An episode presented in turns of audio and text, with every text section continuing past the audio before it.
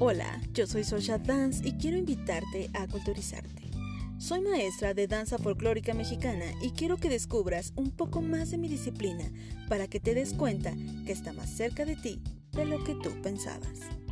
Porque el folclore no solo son bailes que vemos el 10 de mayo o el 15 de septiembre, ¿eh? El folclore es la expresión de la cultura de un pueblo determinado y que por tanto lo distinguirá del resto. Pero, ¿qué es cultura? Cultura es el conjunto de conocimientos, ideas, tradiciones y costumbres que caracterizan a un pueblo o incluso clase social o época. Pero, ¿y las costumbres y tradiciones? Bueno, son formas de comportamiento particular que asume una comunidad que la distingue por medio de su música, danzas, gastronomía y creencias religiosas. Por lo tanto, el folclore es una disciplina que estudia todo lo referente a las creencias, prácticas y costumbres que son tradicionales de un pueblo. Pero, ¿qué tiene que ver todo esto con la danza folclórica? Bueno, cuando tú ves una danza, detrás de ella está la representación o recreación de la costumbre de un pueblo, que puede ser una fiesta o ritual. Y podrás entender a través de ella la cultura de la región que se está representando. Muchas nos muestran carnavales, bodas o ciertos rituales que son importantes para esa cultura. Es importante que también entiendas que la cultura de nuestro país no solo se divide en 32 estados, pero eso te lo explicaré en otro chispazo de cultura.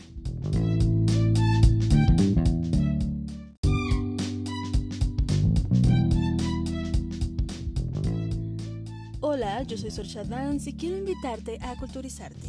Soy maestra de danza folclórica mexicana y quiero que descubras un poco más de las regiones culturales que conforman a México, más allá de los 32 estados que vemos en la división política de nuestro país. Hoy te hablaré de la región huasteca, la cual está formada por seis estados de la República Mexicana, que van desde el Golfo de México hasta las partes bajas de la Sierra Madre Oriental.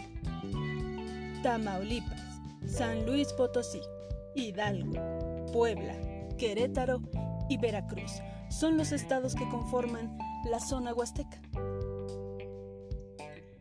En la época precolonial estaba poblada por diversos grupos indígenas, los cuales eran huastecos, tepehuas, otomíes y totonacas.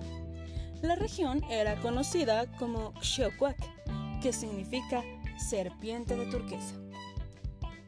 Ya en la colonia, los pobladores gitanos y flamencos introducen a México el fandango, una fiesta andaluz que se transforma para dar vida al guapango.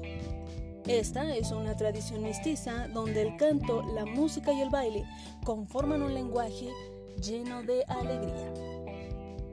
El guapango proviene del náhuatl cuaupango, que significa sobre tabla, esto debido a que es un baile que se realiza encima de una tarima de madera y que aún es practicado en la actualidad.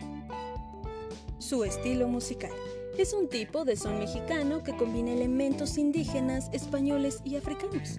Este es interpretado por un conjunto huasteco, con una guitarra guapanguera, un violín y una jarana huasteca. En la parte vocal se actúan dos voces, destacando el uso del falsete, con rimas marcadas al ritmo de tres cuartos y seis octavos, el cual se sincroniza con el zapateado de los participantes. En ocasiones, la letra surge de una improvisación o también toma prestadas coplas de sones típicos como el caimán, la llorona o el terreque. El guapango es un estilo musical y dancístico que une a la zona huasteca, pero cada una se distingue por su vestimenta, incluso por algunas de sus letras.